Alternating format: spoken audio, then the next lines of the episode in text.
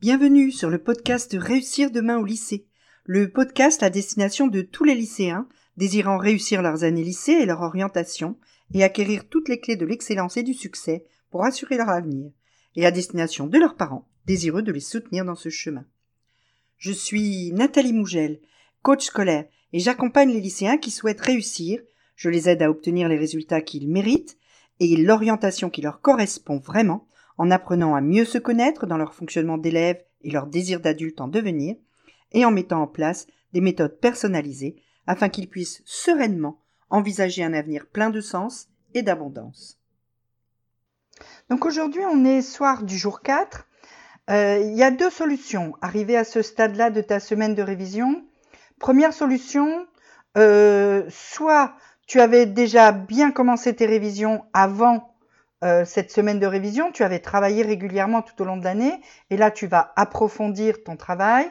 On va tout de suite voir comment tu peux approfondir ton travail. Soit tu n'avais pas véritablement travaillé correctement avant euh, et régulièrement avant cette semaine de révision et donc là tu n'as pas le choix, tu n'as pas fini les révisions de base, tu continues.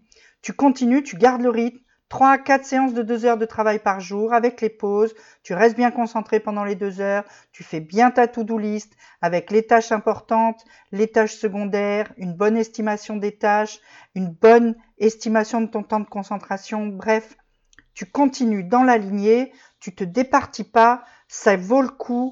Tu trouveras un moyen de euh, tirer parti de cette semaine très très vite au moment euh, des épreuves et peut-être des révisions au lycée si ton lycée organise des révisions. Des révisions. Tu n'hésites pas aussi à bien continuer à faire des outils de rappel de mémorisation, des fiches, des mind maps, des flashcards.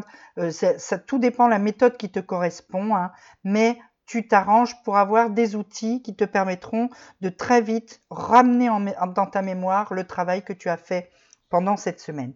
Donc, tu as fini les révisions de base, c'est ça qui nous intéresse surtout.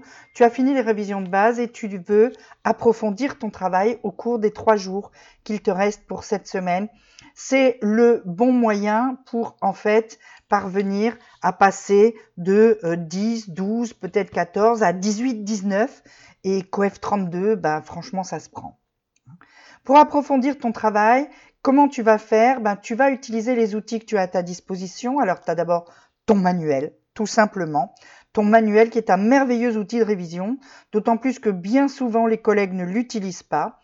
Donc tu vas trouver dans ce manuel une façon de présenter les choses que tu viens déjà d'apprendre, qui va être différente de celle de ton professeur, et donc tu vas pouvoir apprendre autrement, tu vas pouvoir intégrer peut-être mieux certaines notions, tu vas pouvoir faire de nouveaux exercices que tu n'avais pas encore fait, tu peux aussi utiliser les annales, dans lesquels tu vas trouver des sujets tout faits et parfois corrigés.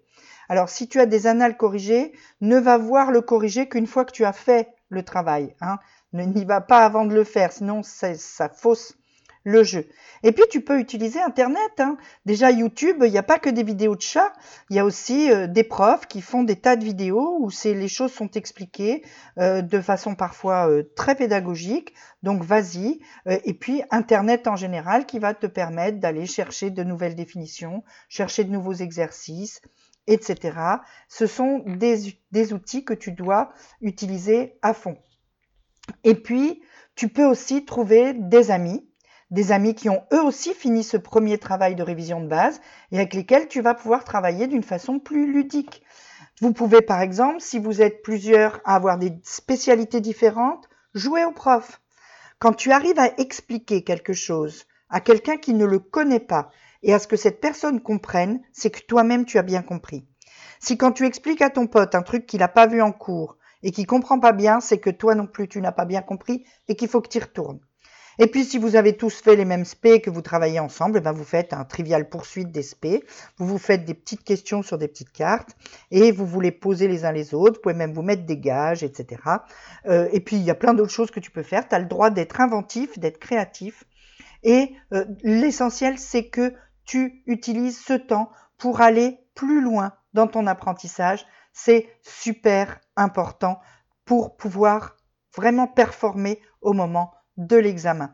Si tu as des questions, tu n'hésites pas, euh, tu viens euh, sur mon Instagram, tu peux m'envoyer un message et je te répondrai. Il n'y a pas de souci, je suis là pour t'aider. Et si tu es parent, clique le lien sur la description et tu pourras télécharger ton livre, ton e-book pour aider ton enfant dans son travail de lycéen.